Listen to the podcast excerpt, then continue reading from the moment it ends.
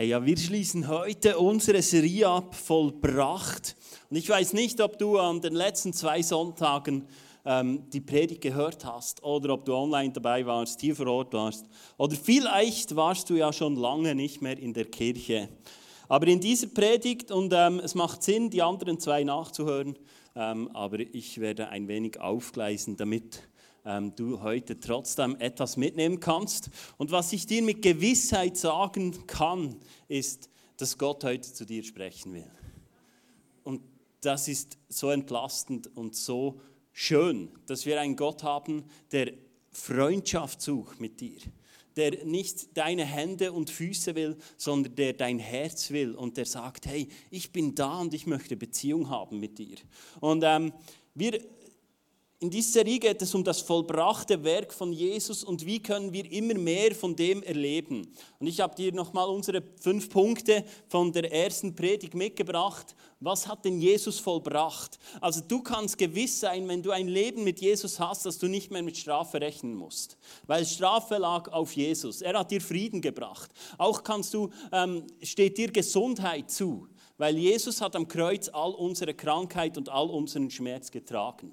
Sündopfer, du, du bist gerecht gesprochen von Jesus und das ist doch so wunderbar. Egal was Leute über dir sagen, was Leute über dir denken, du bist gerecht, weil Jesus dich gerecht gesprochen hat. Ein weiteres ist, Fluch ist nicht mehr Teil von deinem Leben, muss nicht mehr Teil von deinem Leben sein. Wir haben es in diesem Jahr schon Predigen darüber gehabt, sondern Segen, du darfst mit Segen rechnen, den Jesus für dich bezahlt hat. Oder Armut, vielleicht kämpfst du mit der finanziellen Versorgung, Versorgung allgemein, ähm, dann darfst du gewiss sein, Jesus wünscht sich, dass du keinen Mangel hast. Die Bibel verspricht uns, dass er all unsere Bedürfnisse decken will. Und das sechste und entscheidendste, und die Liste ist nicht abschließend, ist, Jesus schenkt dir ewiges Leben.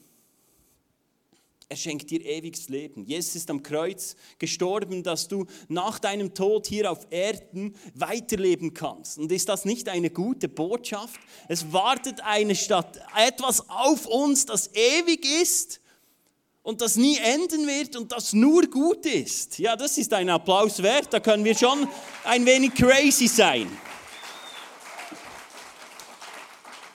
Und das sind einige Aspekte vom vollbrachten Werk und das sind Dinge, die dir und mir zustehen, die du und ich einfach empfangen dürfen, weil Jesus das bedingungslos zur Verfügung gestellt hat. Und ein Vers, der uns begleitet in dieser Serie ist Epheser 2, 8 und 9. Und dort heißt es, denn aus Gnade seid ihr errettet durch den Glauben und das nicht aus euch. Gottes Gabe ist es, nicht aus Werken, damit niemand sich rühme. Denn aus Gnade seid ihr errettet durch den Glauben und das nicht aus euch. Gottes Gabe ist es, nicht aus Werken, damit niemand sich rühme. Hey, du bist errettet worden aus Gnade. Jesus hat dich aus Gnade errettet und darum habe ich so eine Schaukel gebaut. Du bist errettet worden aus Gnade. Du kannst nichts tun, damit du ewiges Leben haben kannst, außer zu sagen, Jesus, ich glaube, dass es du für mich getan hast. Verstehst du? Auch gute Menschen werden nicht in den Himmel kommen. Es geht nicht darum, gut zu sein. Es geht darum, zu anerkennen, dass Jesus der Herr ist und dass er den Weg geebnet hat für dich und für mich, für ins Leben einzutreten. Und das hat mit Demut zu tun. Vielleicht bist du heute hier, du kannst mit Kirche nicht viel anfangen und du bist vielleicht in einer Kirche groß geworden oder du schaust zu und du willst von dem eigentlich gar nichts mehr wissen aber es ist die beste Botschaft, die du haben kannst. Die beste Botschaft, die du hören kannst, dass du ewiges Leben haben kannst aus reiner Gnade heraus. Aber Jesus hat dafür bezahlt. Aber wenn wir nicht sagen, hey, ich glaube daran, wird Gnade in deinem Leben nichts bewirken. Weil es eine Balance ist zwischen dem, was Jesus getan hat und dem, was wir glauben. Weil sonst werden wir alle rettet, ohne dass wir sagen müssen, danke Jesus für dieses Geschenk. Und die Bibel spricht klar eine andere Sprache. Und verstehe mich richtig, ähm, es geht nicht darum zu sagen, turn and burn und du bist verloren, sondern es geht darum, dass ein Gott da ist, der dich bedingungslos liebt und der das Beste aus deinem Leben machen will. Ich spreche von diesem Gott. Ich weiß nicht, was du für ein Gottesbild hast. Ich spreche von diesem Gott, der das Beste aus deinem Leben machen will. Genau. Und wir haben angeschaut, hey, was ist, wenn wir Gnade überbetonen? Muss ich schauen, dass ich da unser Deko-Team nicht gerade ähm, wütend mache, wenn ich da alle Pflanzen umschieße. So. Wir haben angeschaut letzte Woche, was ist, wenn wir Gnade überbetonen? Und heute will ich mit dir anschauen, was ist, wenn der Glaube überbetont wird und die Balance aus den Fugen gerät. Ich glaube, wenn wir anfangen, Glauben zu überbetonen und glauben, dass all diese Dinge, wo ich vorhin aufgezählt habe, diese sechs Punkte, dass wir sagen, ja, wenn du das nicht erlebst, dann glaubst du zu wenig. Ich glaube, dann kommen wir in einen Leistungsdruck, dass du sagst, ja, ich erlebe es nicht, weil ich das Falsche mache. Totale Religiosität, wenn das das Ding ist. Und ich glaube, es kann sein, dass wir zum Teil den Weg, den Gott mit uns gehen will, nicht verstehen aber nicht, weil wir uns anstrengen, werden Dinge passieren, sondern weil Gott sie für uns bereit gemacht hat und weil wir gehorsam sind. Aber wenn wir Glauben überbetonen, werden wir in einen Leistungsdruck verfallen. Und du glaubst dann, ach, ich lebe es nicht, ich muss eine Bibelschule machen, ich muss mehr Bibelverse auswendig können, ich, äh, ich, ich muss mehr in die Kirche gehen und, und, und. Und dann bist du irgendwann Game Over und du sagst, Kirche will ich nichts mehr zu tun haben, weil dann habe ich ein stressfreieres Leben. Aber Jesus lädt zu etwas anderem ein. Wenn wir Glaube auch überbetonen, werden wir alles von uns abhängig machen. Dann wirst du alles auf dich beziehen und glaubst, es liegt an dir. Und ich glaube auch, dann kommen so Aussagen wie, ich glaube zu wenig. Und ich glaube, dass, wenn du in das verfällst und ähm, dann äh, ist es das Anfang vom Ende. Und weißt du, ich kenne diesen Ort, wo Glaube überbetont wurde in meinem Leben. Und ich dachte, ich muss mehr machen, ich muss ein besserer Christ werden, ich muss mich mehr anstrengen. Und ich möchte heute mit dir anschauen, was geisterte da so rum, dass wir glauben, Glauben ist eine Leistung, Glaube muss äh, geleistet werden. Und ich habe ein paar Dinge, ähm, die auch Anstoß finden könnten bei dir, aber unter dem Strich werden sie dich in eine Freiheit führen, weil die Bibel sagt, wenn ihr die Wahrheit erkennen werdet, wird sie euch frei machen. Habt ihr Bock auf ein wenig Bibel? Gut. Ich höre dann manchmal, ähm, dass gesagt wird, wir haben so viel gebetet. Kennst du das? Wir, so viel haben wir gebetet. Du kannst dir nicht vorstellen, wie viel gebetet, wie wir gebetet haben, wie viel wir gebetet haben. Und dann ähm, denke ich mir, ja gut, ähm, willst du jetzt auf deine Leistung anspielen? Aber ich glaube, dass manchmal der Gedanke in uns hochkommt, wenn wir es dann nicht erleben, denken wir, man hätte einfach noch ein bisschen mehr sollen. Es lag daran, wir haben zu wenig gebetet. Und vielleicht denkst du sogar, ja, ich, ich habe nicht diese Freunde, die krassen Fürbitter. Und ich habe mich gefragt, von wo kommt das? Von wo kommt das Gedankengut, dass wir den Eindruck haben, wir müssen viel beten? Dahinter steckt nach meinem Verständnis auch ein Bild von, wir müssen den Arm Gottes bewegen. Kennst du das? Den Arm Gottes bewegen und dann wird er etwas tun. Ich möchte dir eine Bibelstelle vorlesen, wo ich glaube, falsch interpretiert wird. Und verstehst du, wir können über alles diskutieren. Mir geht es darum, was die Bibel sagt. Und nicht, was ich sage oder du sagst, ja, er, er hat gesagt, da, der Höfi von Interlaken, so soll ich es machen. Nein, wir müssen wieder dorthin kommen und es wird essentiell für dein und mein Leben, dass wir gegründet sind im Wort von Gott und nicht in den Predigten von YouTube, sondern du musst am Ende beim unverfälschten Wort Gottes ankommen und die Bibel trainieren, können und trainieren, dass du sie selber interpretieren und anwenden kannst. Darum wurde es uns gegeben. Im Neuen Testament heißt, es ist unser Schwert. Da kannst du schon sagen, ist nicht so wichtig. Viel Spaß auf dem Schlachtfeld. Lukas 18, 1 bis 8 ist eine Geschichte drin. Er sagte, auch, sagte ihnen aber auch ein Gleichnis, und das sagt Jesus, um ihnen zu zeigen, dass es nötig ist, alle Zeit zu beten und nicht nachlässig zu werden. Und er sprach, es war ein Richter in einer Stadt, der Gott nicht fürchtete und sich von keinem Menschen scheute. Er war aber, es war aber eine Witwe in jener Stadt, die kam zu ihm und sprach, schaff mir Recht gegenüber meinem Widersachen. Und er wollte lange nicht. Danach aber sprach er bei sich selbst, wenn ich auch Gott nicht fürchte und mich vor keinem Menschen scheue, so will ich dennoch, weil diese Witwe Mühe macht, ihr Recht schaffen damit sie nicht unaufhörlich kommt und mich plagt. Und der Herr sprach, hört, was der ungerechte Richter sagt. Gott aber wird er nicht seinen Auserwählten Recht schaffen, die Tag und Nacht zu ihm rufen, wenn er auch lange zuwartet mit ihnen. Ich sage euch, er wird ihnen schnell Recht schaffen. Doch wenn der Sohn des Menschen kommt, wird er auch den Glauben finden auf Erden. Ich möchte mit dir dieses Gleis aufschlüssen, wie ich es verstehe. Oft erlebe ich, dass in diesem Gleichnis Gott dann verglichen wird mit diesem Richter dann sagst du, ja, Jesus hat ja selber gesagt, wir müssen einfach bestürmen wie diesen Richter.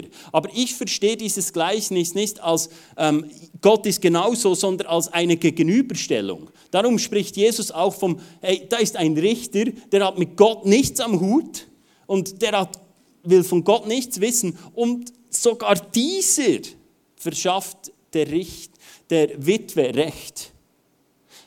Aber die Bibelstelle spricht ja davon, dass Gott uns schnell Recht verschaffen wird.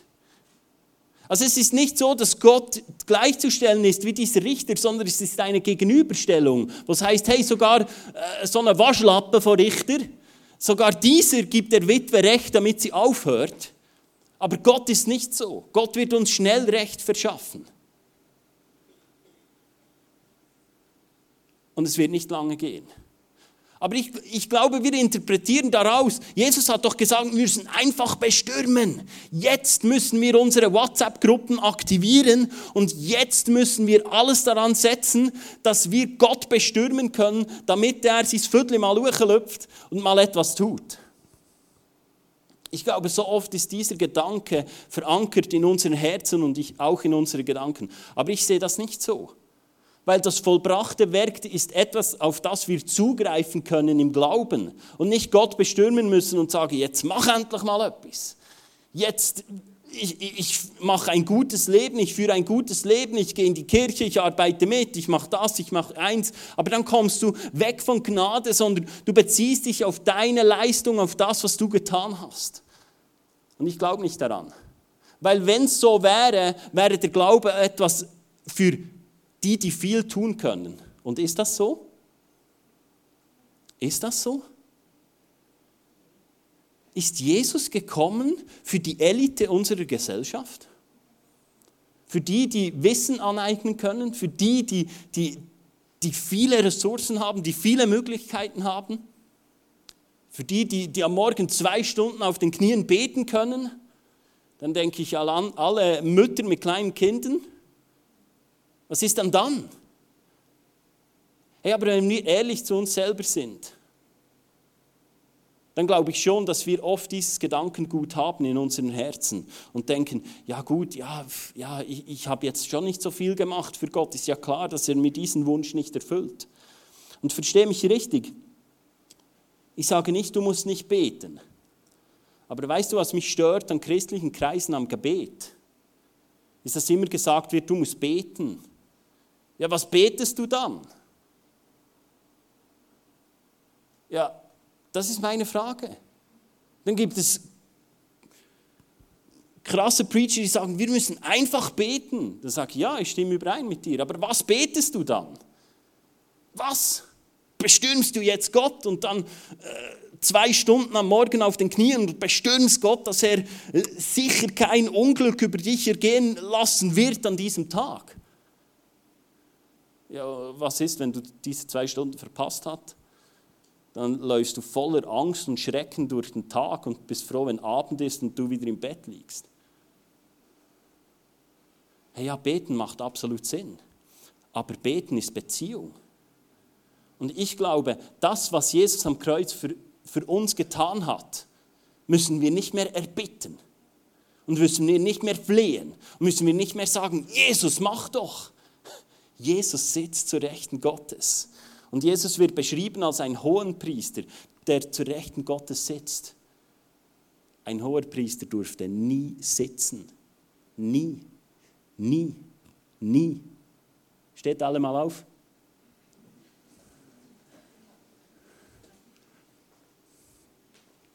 Das ist die Haltung eines Hohenpriesters. Jetzt dürft ihr wieder absitzen. Und das ist die Haltung von Jesus, der bezeichnet wird als Hohenpriester, der seine Dinge getan hat für dich und für mich. Verstehst du? Er ist der Hohepriester, der die Dinge gemacht hat und er will sie dir schenken. Er will sie dir geben. Im Römer steht, dass, er, dass Gott seinen Sohn uns geschenkt hat und dass wenn er uns seinen Sohn gibt, dass er uns auch alles andere geben wird. Verstehst du das? Peanuts für Gott. Das ist nicht so, der hat auch noch eine lange Einkaufsliste. Da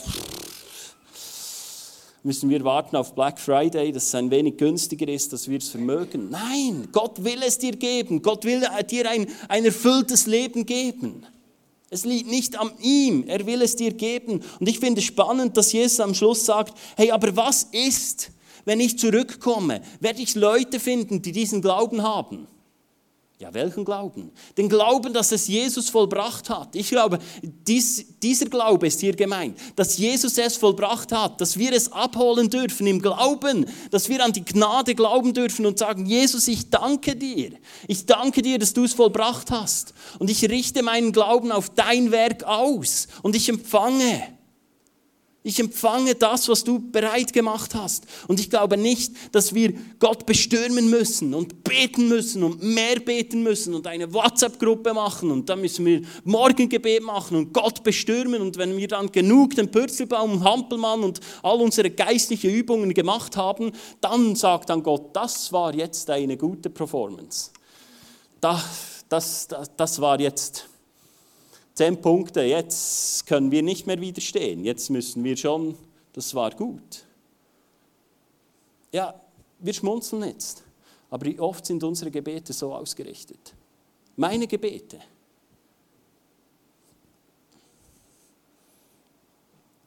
Oder dann kommt Aussagen, so viele Leute haben gebetet. Auch schon gehört? So viele gebeten. So viele Leute haben gebeten. Und weißt du, da waren krasse Leute drunter. Weißt du, da waren so wirkliche, wirkliche Heroes. So. Und die haben gebetet. Das kannst du dir nicht vorstellen.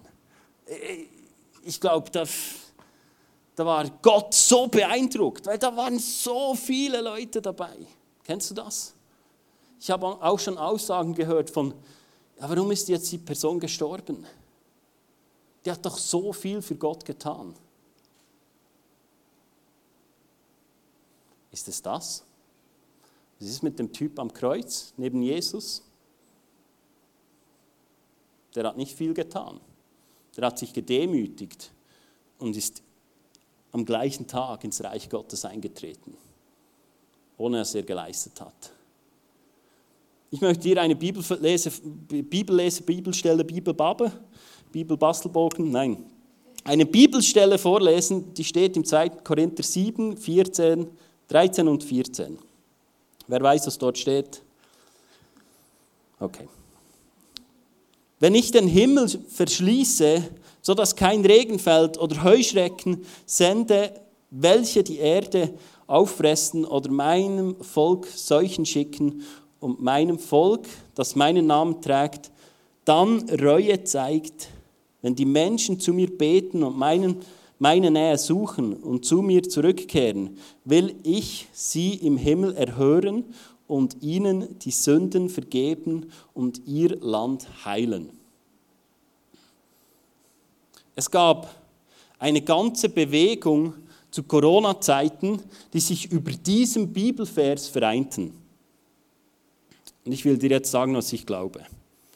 Hier drin, wenn wir uns versammeln und sagen, hey, jetzt müssen wir zu Gott kommen, unsere Sünden bekennen und dann wird er uns vergeben und dann haben wir Reue gezeigt und dann haben wir als, als Volk vereint, dann wird er Corona für uns abwenden war so, war, war so ihre Stoßrichtung. Und sie haben versucht, ich weiß, ich begib mich auf dünnes Eis, aber Jesus ist auf dem Wasser gelaufen, von daher braucht Eis nicht unbedingt. Ähm, und dann haben sie sich versammelt und möglichst viele Leute, dass möglichst viele beten, dass Gott dieses, diese Plage, diese Pandemie jetzt von uns wegnimmt. Aber das ist etwas, da war Jesus noch nicht vorhanden. In dieser Bibelstelle. Da war das vollbrachte Werk noch nicht da.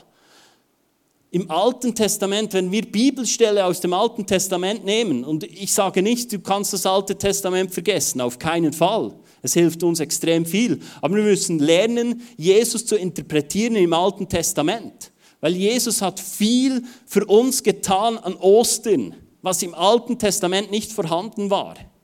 Und im Alten Testament findest du immer wieder Bibelstellen, wo das, wo das Volk Gottes umkehr, umkehrte, Buße tat und zu Gott zurückkam und Gott machte Dinge für sie dann.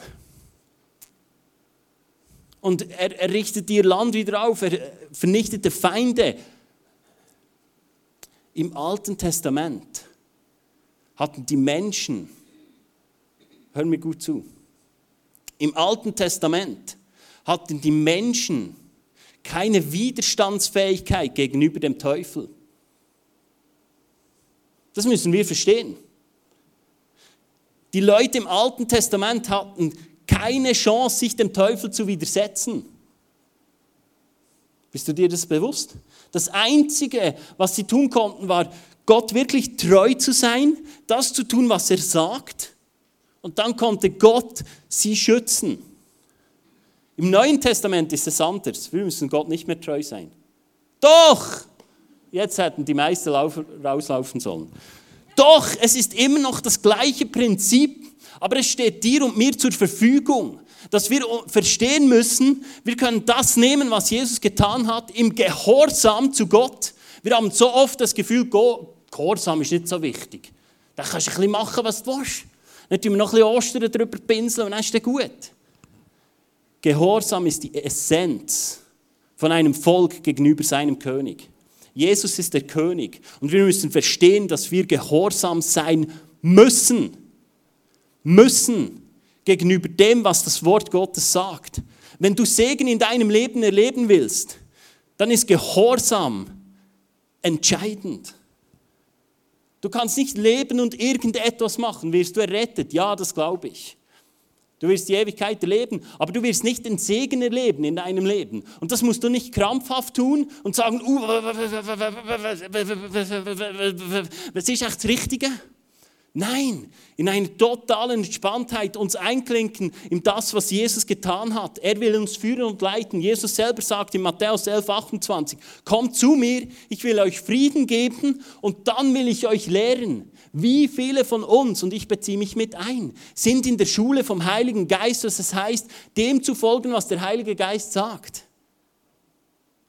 Wir müssen wieder verstehen, was uns der Heilige Geist sagt und dann dem folgen.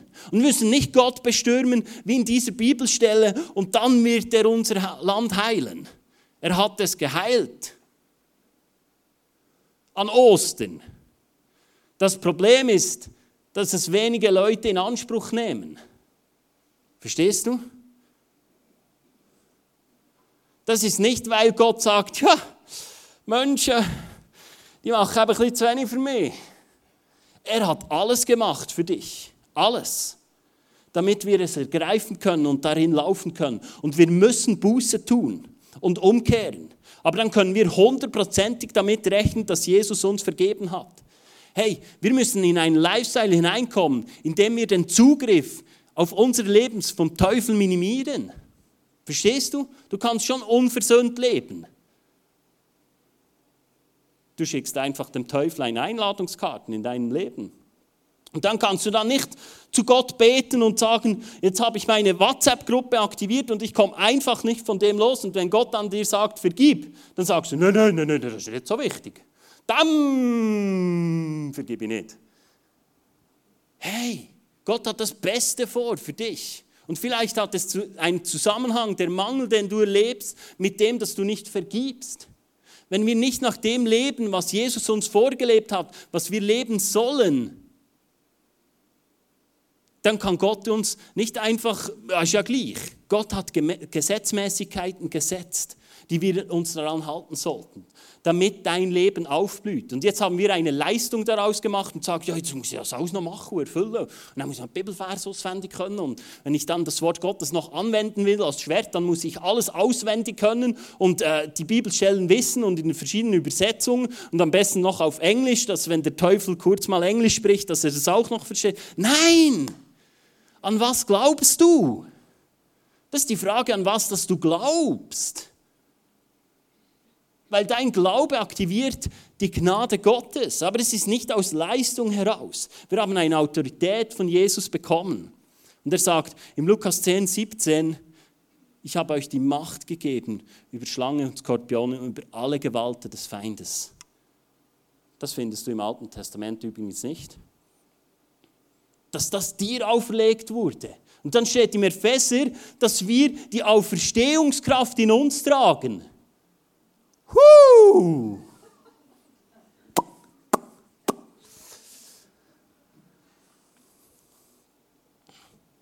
Genau. Ich glaube nicht, dass wir Gott bestürmen müssen, damit er irgendetwas tut. Ich glaube, wir müssen Reue zeigen und umkehren und uns demütigen und sagen, Gott, wir brauchen dich. Das würde uns mehr helfen als das nächste Klimagesetz. Das kann ich dir sagen. Gut. Habt ihr noch Lust? Gut. Ich habe es vorhin schon erwähnt, da gab es diese Person, die hat so viel für das Reich Gottes getan. Die hat sich investiert, die war Vollzeit angestellt. Wir alle sind Vollzeit angestellt. Das hat nicht mit deinem Fötzel zu tun oder mit deiner Anstellung. Wenn du sagst, ich bin ein Jünger Jesu, Jünger, nicht Christ, Jünger, ich laufe Jesus nach, dann bist du drin dann hast du einen Auftrag. Das Wort Gottes zu verkünden, Dämonen auszutreiben. Ich liebe das Wort in der Kirche zu sagen, Dämonen auszutreiben. Also, nee, Dämonen. Ich kann dir sagen, wenn du dich mit diesem Thema befasst, dann wirst du zugerüstet. Es kann besser nicht sein. Weil du, wenn du dann noch das Gefühl hast, du brauchst den Heiligen Geist nicht. God bless you. Gut, wir alle sind Vollzeiter und dann gibt es Aussagen wie, ja, diese Person hat sich so krass investiert. Weißt du, was ich glaube, von wo das kommt oder wo das missbraucht wurde, wo das vielleicht sogar gelehrt wurde? Es gibt einen guten Vers. Matthäus 6, 33. Macht das Reich Gottes zu eurem wichtigsten Anliegen. Lebt in Gottes Gerechtigkeit und er wird euch das geben, was ihr braucht. Hey, jetzt musst du mal Killen zum Wichtigsten machen von dir. He? Verstehst du? Mach ich Kohle geben, mach ich mitschaffen. Dann wird dir dann alles andere gegeben.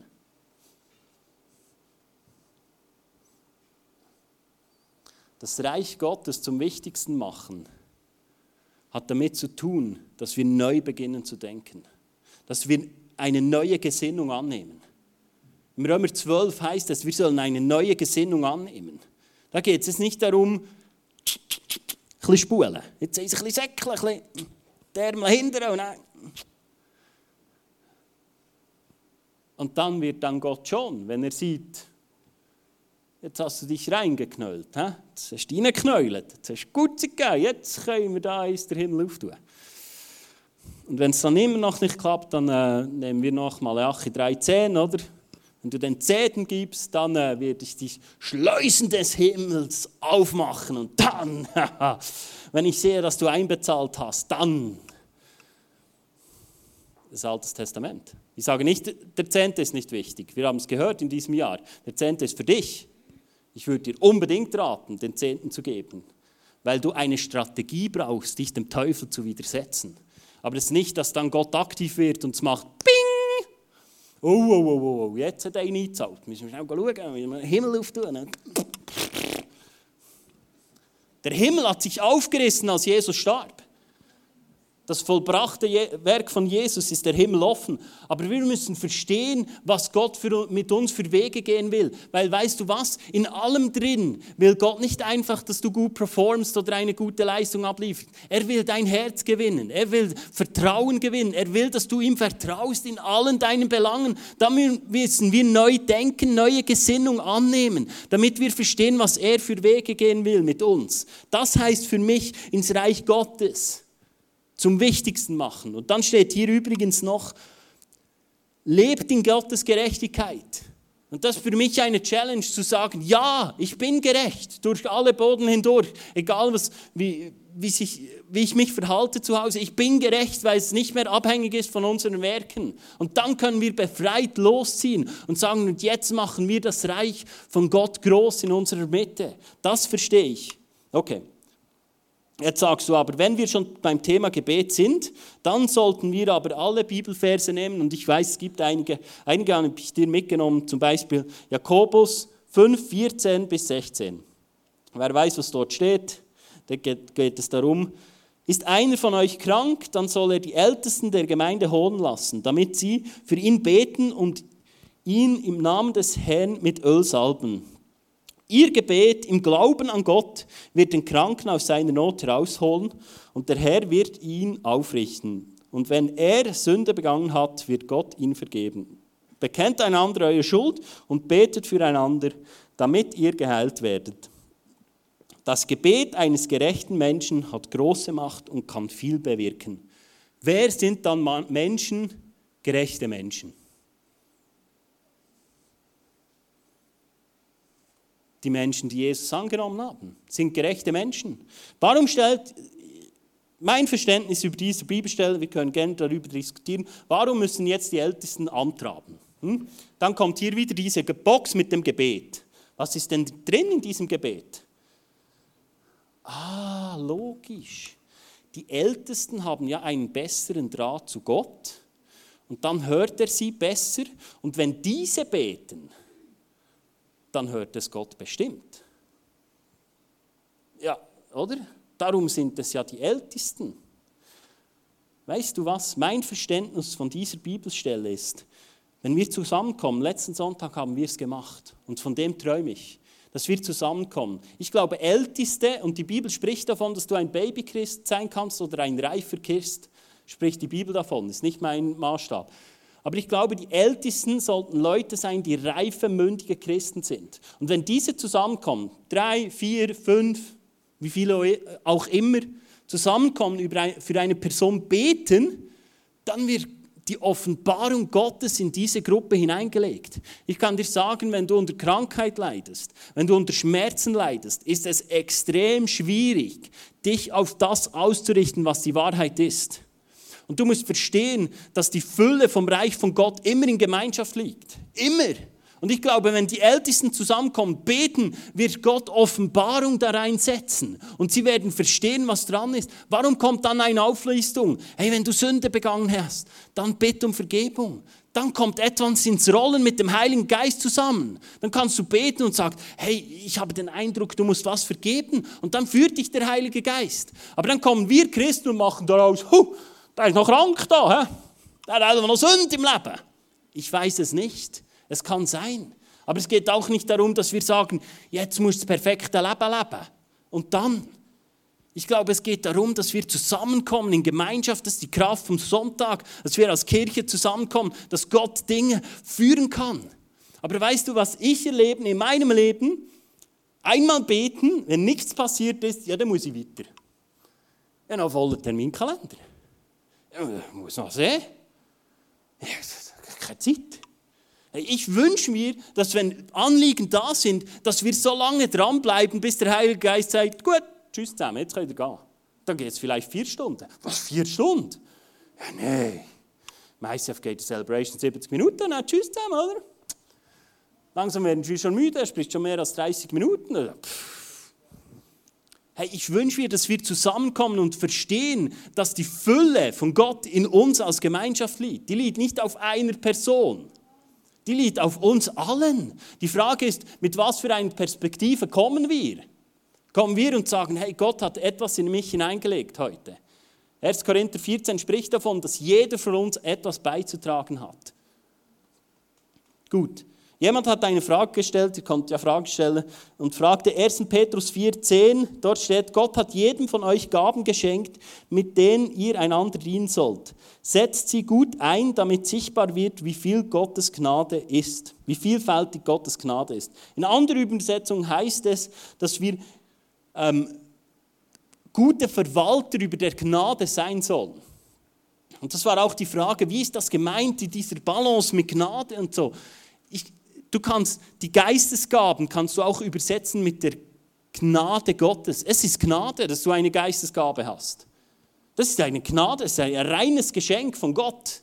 Das hat nichts mit deinen Leistungen zu tun. Es hat nichts mit deiner Prophetieschule zu tun, damit du es erhalten hast. Das ist nicht dein Zertifikat, die Gabe der Prophetie, weil du das Richtige gemacht hast. Ich glaube, wir können es trainieren, wir sollen es sogar. Wir sollen uns anstrengen, wir sollen uns bemühen nach der Gabe der Prophetie zum Beispiel. Aber da kannst du vergleichen, du kannst diese Wörter eigentlich ersetzen mit Gnade oder Gabe. Und wir sollen gute Verwalter sein von den Gaben, die Gott uns gibt. Und ein guter Verwalter heißt nach meinem Verständnis, dass wir sie anwenden in der Gemeinschaft. In der Gemeinschaft. Gemeinschaft hat für mich etwas Physisches.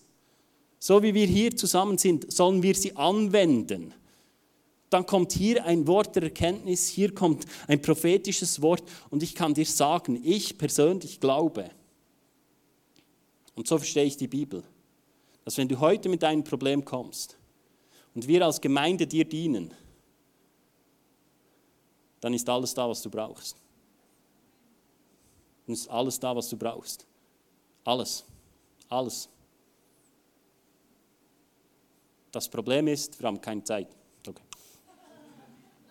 So verstehe ich es. Jetzt kommst du und sagst, wenn du, wenn du bewandt bist in der Bibel, kommst du und sagst, ja, aber da gibt es noch einen Vers. Markus 11, 23, 23. Wer kennt diesen Vers? Der ist sehr wichtig in unserem Gebiet hier. Wenn jemand Glauben hat, kann er Berge versetzen. Jetzt sagst du, ja, ja Glaube du. Ich habe Glaube, ich kann Berge versetzen. Aber Glaube ist nicht ein Instrument, dass du einfach deine eigenen Wege vollbringen kannst und sagen, ja, irgendwie nervt mich der Pass da oder äh, der, Berg, da nimmt mir immer die Abendsonne. Ich habe Glauben. So, jetzt. Ja? Es geht nicht darum, dein Leben zu verwirklichen und mit deinem Glauben dein Spiel zu spielen und zu sagen, ich aktiviere jetzt meinen Glauben und, und dann versetze ich den und dann mache ich das und das. Und dann gibt es die Stories, wo jemand gesagt hat, das wird mein Ehemann. Vielleicht auch schon gehört. Und dann hat sie allen Glauben in das reingesteckt, hat ein Braukleid angezogen und hat gewartet, bis diese Person ihr Ehemann wird. Und sie hatte Glauben. Glauben, dass sie Berge versetzen konnte. Leider hat dieser Mann dann eine andere Frau geheiratet.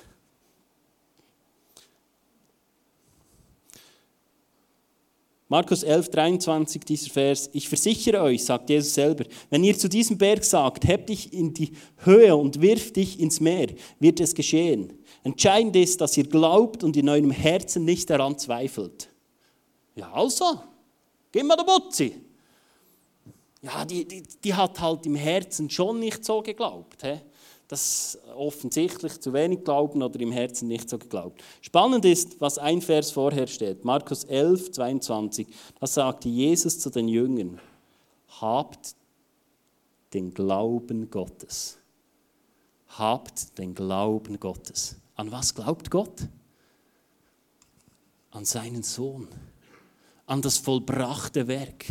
Ich persönlich glaube, wir müssen unsere Hoffnung auf das setzen, was Jesus für uns getan hat.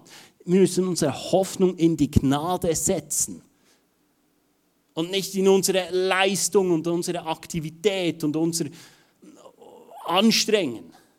Wir müssen an das beginnen zu glauben, was Jesus getan hat.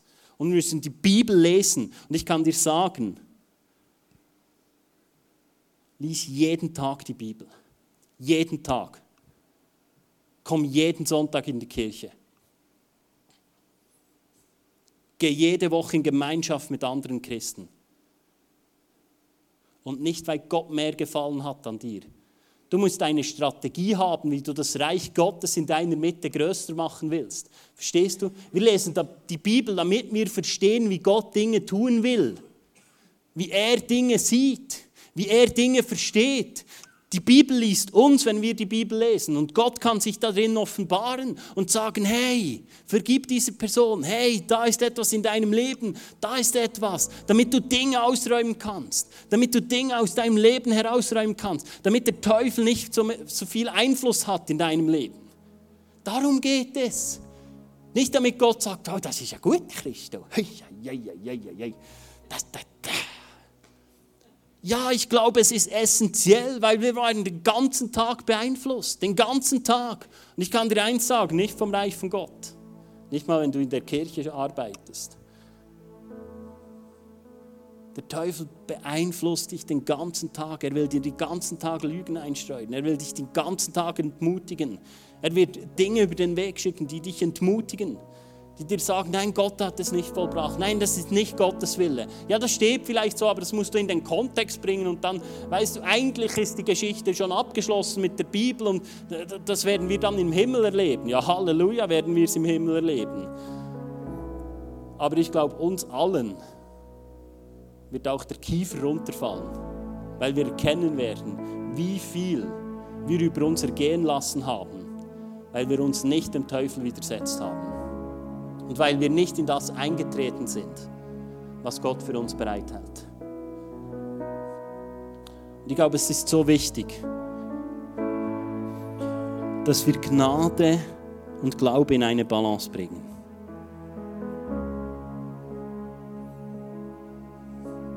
Das ist nicht so einfach. Dass Gnade und Glaube immer in einer Balance ist. Und die Frage ist an deinen Herausforderungen, an was glaubst du? An was glaubst du? Wir haben es im Teaser gesehen. Will Gott gar nicht, dass ich die Segnungen lebe? Will Gott gar nicht, dass ich ein gutes Leben habe? Ist er nicht daran interessiert? Was glaubst du? Und jemand hat gefragt, ja, was mache ich, wenn ich Situationen habe, in denen ich nicht durchbreche? Wie sieht das konkret aus? Es ist nicht so, dass einfach tak, tak, tak, tak, tak, tak. Die Bibel spricht davon, dass es auch herausfordernd ist. Aber herausfordernde Sachen werden auch unseren Glauben stärken. Und den brauchen wir. Damit wir zu mündigen und reifen Christen heranwachsen. Und was ist es, wenn wir Situationen haben, in denen wir glauben, hey, Jesus hat es vollbracht am Kreuz und wir glauben daran, aber es ist immer noch nicht eingetroffen? Da möchte ich dich ermutigen, halte fest, was die Bibel sagt. Halte fest, was die Bibel sagt. Ich glaube, so oft gehen wir über zum Erfahrungsglauben. Und wir sagen, ja, ich habe es nicht erlebt. Oder ich habe den gesehen oder diese Person gesehen oder diese, die hat es auch nicht erlebt. Wir nennen das Erfahrungsglauben, aber weißt du was, das ist gar kein Glaube. Und dann glaubst du einfach das, was du siehst. Das hat mit Glauben nichts zu tun. Weil Glaube ist die Hoffnung in etwas zu setzen, was wir noch nicht sehen. Und wir sind gläubige Menschen. Was du siehst, musst du nicht mehr glauben. Wenn du immer noch glaubst, dass dein Stuhl dich nicht hält, dann wärst du nicht abgesessen. Verstehst du? Bevor du dich hinsetzt auf einen Stuhl, auf diese zu Hause, glaubst du, dass er dich trägt. Stimmt's? Entweder bist du mutig Oder du glaubst, er trägt dich. Aber wenn du sitzt, brauchst du keinen Glauben mehr, weil du weißt es ja. Wir müssen wieder verstehen, dass wir am Glauben festhalten sollen. Am Glauben festhalten. Wenn das, das Wort von Gott davon spricht, dann muss es eintreffen. Es muss. Es muss. Vielleicht nicht heute, vielleicht nicht morgen, aber es muss. Verstehst du? Und wie oft brauchen wir andere Tools, wo wir sagen, ich investiere in das, ein Jahr, zwei Jahre, drei Jahre, wir nehmen Medikamente über eine lange Zeit. Und ich habe nichts gegen Medikamente, einfach nicht das. Aber wir gehen zum Doktor und der sagt uns, nimm diese Pille von jetzt an bis dein Leben lang. Das ja, das ist eine gute Idee, machen wir doch, oder? Noch richtig fett zahlen. Und dann sagen wir, lies die Bibel jeden Tag. So ein Schwachsinn, oder? Yes. Funktioniert ja nicht. Hey, wir müssen dranbleiben. Wir müssen das Reich von Gott gewalttätig an uns reißen. Lass uns Leute sein, die festhalten an dem, was die Bibel sagt. Und dann, wenn du in so einer Situation bist, sprich es aus. Im Römer 10, 17 steht, demnach kommt der Glaube aus der Verkündigung, die Verkündigung aber durch das Wort Gottes, Gottes Wort. Hey, wir müssen es aussprechen. Ja, nein, das ist nicht so nötig ist nicht so wichtig. Sprich es aus, was die Bibel sagt. Weil dann kommt Glaube in deinem Herzen hoch. Worte haben Macht, wir haben es letzten Sonntag angeschaut. Zungengebet. Das ist nicht so wichtig. Hey, sprich aus, was Gottes sagt, weil du hast eine Stimme unter Umständen in deinem Leben, die dir sagt, nein, nein, das wird nie mehr etwas. Nein, nein, nein, nein. Widersetz dich dieser Stimme und entwickle eine laute Stimme. Worship, Anbetung, komm in die Kirche, lass uns gemeinsam anbeten. Lass dich nicht entmutigen. Lass dich nicht entmutigen über diesen Dingen, wo du daran festhältst und wo du sagst, das will ich sehen in meinem Leben. Lass dich nicht entmutigen. Aber sei dir bewusst, dass du designt bist für Gemeinschaft. Ich glaube, wir behalten zu viele Dinge für uns in unserem Leben, weil wir mehr sein wollen als das, was Gott in uns gemacht hat. Weil wir sagen, nein, nein, nein, das ist noch nicht so ein guter Punkt in meinem Leben. Das will ich noch für mich behalten. Und dann, wenn ich durchgebrochen bin, dann bekomme ich dann hoffentlich eine Bühne, dann kann ich dann ein Testimony geben. Gott hat Gemeinschaft gesetzt und gesagt, es ist essentiell. Lass dich nicht entmutigen. Hol dir Freunde. Such dir eine Small Group. Sei nicht alleine unterwegs. Hol dir Leute an die Seite, die immer wieder dich ermutigen, jede Woche, jeden Tag. Und verstehst du, ich sage es nicht, weil ich, weil ich eine gute Predigt sagen will, weil ich es erlebt habe. Meine Frau und ich sind durch Schwierigkeiten hindurchgegangen. Die wünsche ich dir nie. Nie wünsche ich dir die. Aber wir mussten uns demütigen, unsere Herausforderungen in Gemeinschaft hineinbringen. Und das war der Weg von Gott. Das war der Weg von Gott. Wenn du stolz bist, wirst du ins Verderben laufen. Ich kann es nicht anders sagen, weil Gott dir widerstehen wird. Gut, bleib in Gemeinschaft. Hey, Gott liebt die Gemeinschaft. Gott liebt die Gemeinschaft. Gott liebt die Gemeinschaft. Gott liebt die Gemeinschaft. Gott will Gemeinschaft mit dir. Gott will Gemeinschaft mit dir. Es geht Gott nicht um das, was du tust. Er liebt es, mit dir zusammen zu sein. Und er will mit dir gemeinsam ein besseres Leben bewirken in deinem Leben und in deinem Umfeld. Das ist, weil wir uns hier versammeln. Wir haben eine Vision als Kirche. Wir wollen sehen, wie Menschen Jesus Christus ähnlicher werden und ihr Umfeld positiv verändern. Aber das können wir nur zusammen. Verstehst du? Unsere Welt ist so, ich mache jetzt etwas, ich reise jetzt mal an, ich gehe mal ins Weltall, ich gehe mal da, ich dort, hier, ich, ich, ich. Und Gott sagt, wir, wir. Gott hat es so definiert, du kannst dich schon dagegen schreiben und sagen, jetzt habe ich einen Plan, jetzt mache ich es für mich. Kannst du machen. Aber die Fülle von Gott liegt in der Gemeinschaft. Dort, wo wir zusammenkommen, unsere Gaben einsetzen, treue Verwalter sein von, von seiner Gabe. Und so viele Leute hier in dieser Mitte haben so starke Gaben. Ich weiß es. So viele Leute haben so starke Erkenntnis über das Wort von Gott, haben prophetische Dinge. Aber der Teufel hat sie zurückgebunden. Du hast dich zurückbinden lassen, weil du Lügen angefangen hast zu glauben, weil du an Lügen glaubst.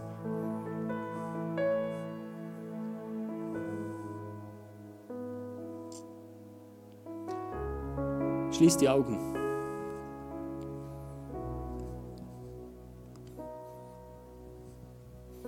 Wenn du heute Morgen hier bist oder zu Hause und du merkst, dass du zurückgebunden bist,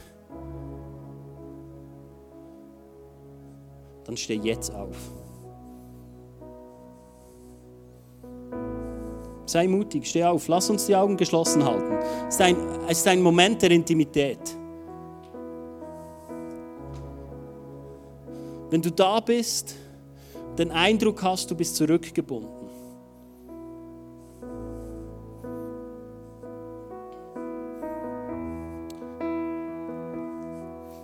Wir hatten heute Morgen den Eindruck,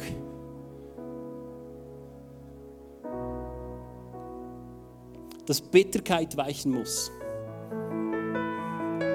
Und die Kraft Gottes neu zum Vorschein kommt.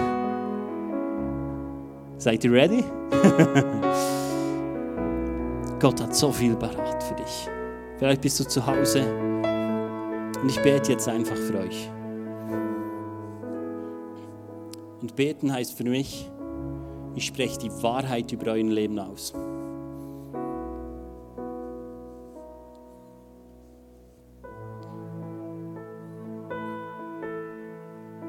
Jesus, ich danke dir für jede einzelne Person hier drin. Für jede einzelne Person, die aufgestanden ist und hat gesagt, da fühle ich mich limitiert. Und ich danke dir für die Autorität, die du uns gegeben hast. Nach Lukas 10, 17. Dass wir die Macht haben über alle Gewalten und in diesem Glauben spreche ich euch frei im Namen Jesus. Frei im Namen Jesus. Gebundenheit muss weichen. Depression muss weichen in dem Moment. Krankheit muss weichen in dem Moment. Minderwert, Minderwert muss gehen. Anklage muss weichen in dem Moment. Verdammnis muss weichen. Frieden kommt, Erfüllung kommt. Heiliger Geist, ich danke dir, dass du kommst, dass du erfüllst, dass du diesen Raum, der frei wurde, mit deiner Herrlichkeit erfüllst.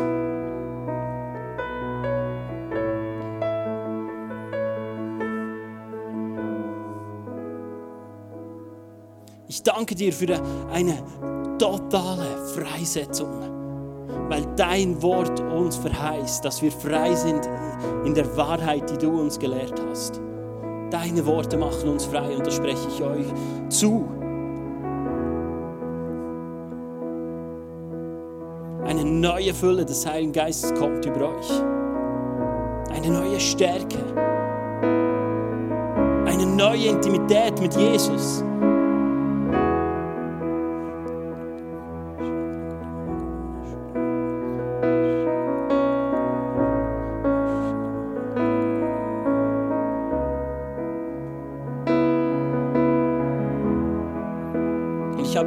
Ist jemand da heute Morgen, das für Vergewaltigung erlebt. Und Jesus sagt dir, ich weiß es. Jesus sagt, ich weiß es. Jesus spricht dir zu, du bist nicht alleine.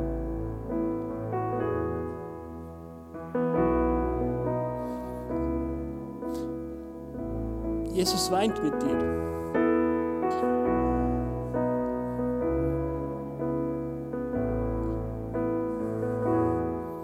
Jesus, ich danke dir. Ich danke dir für deine Liebe, die du hast für uns.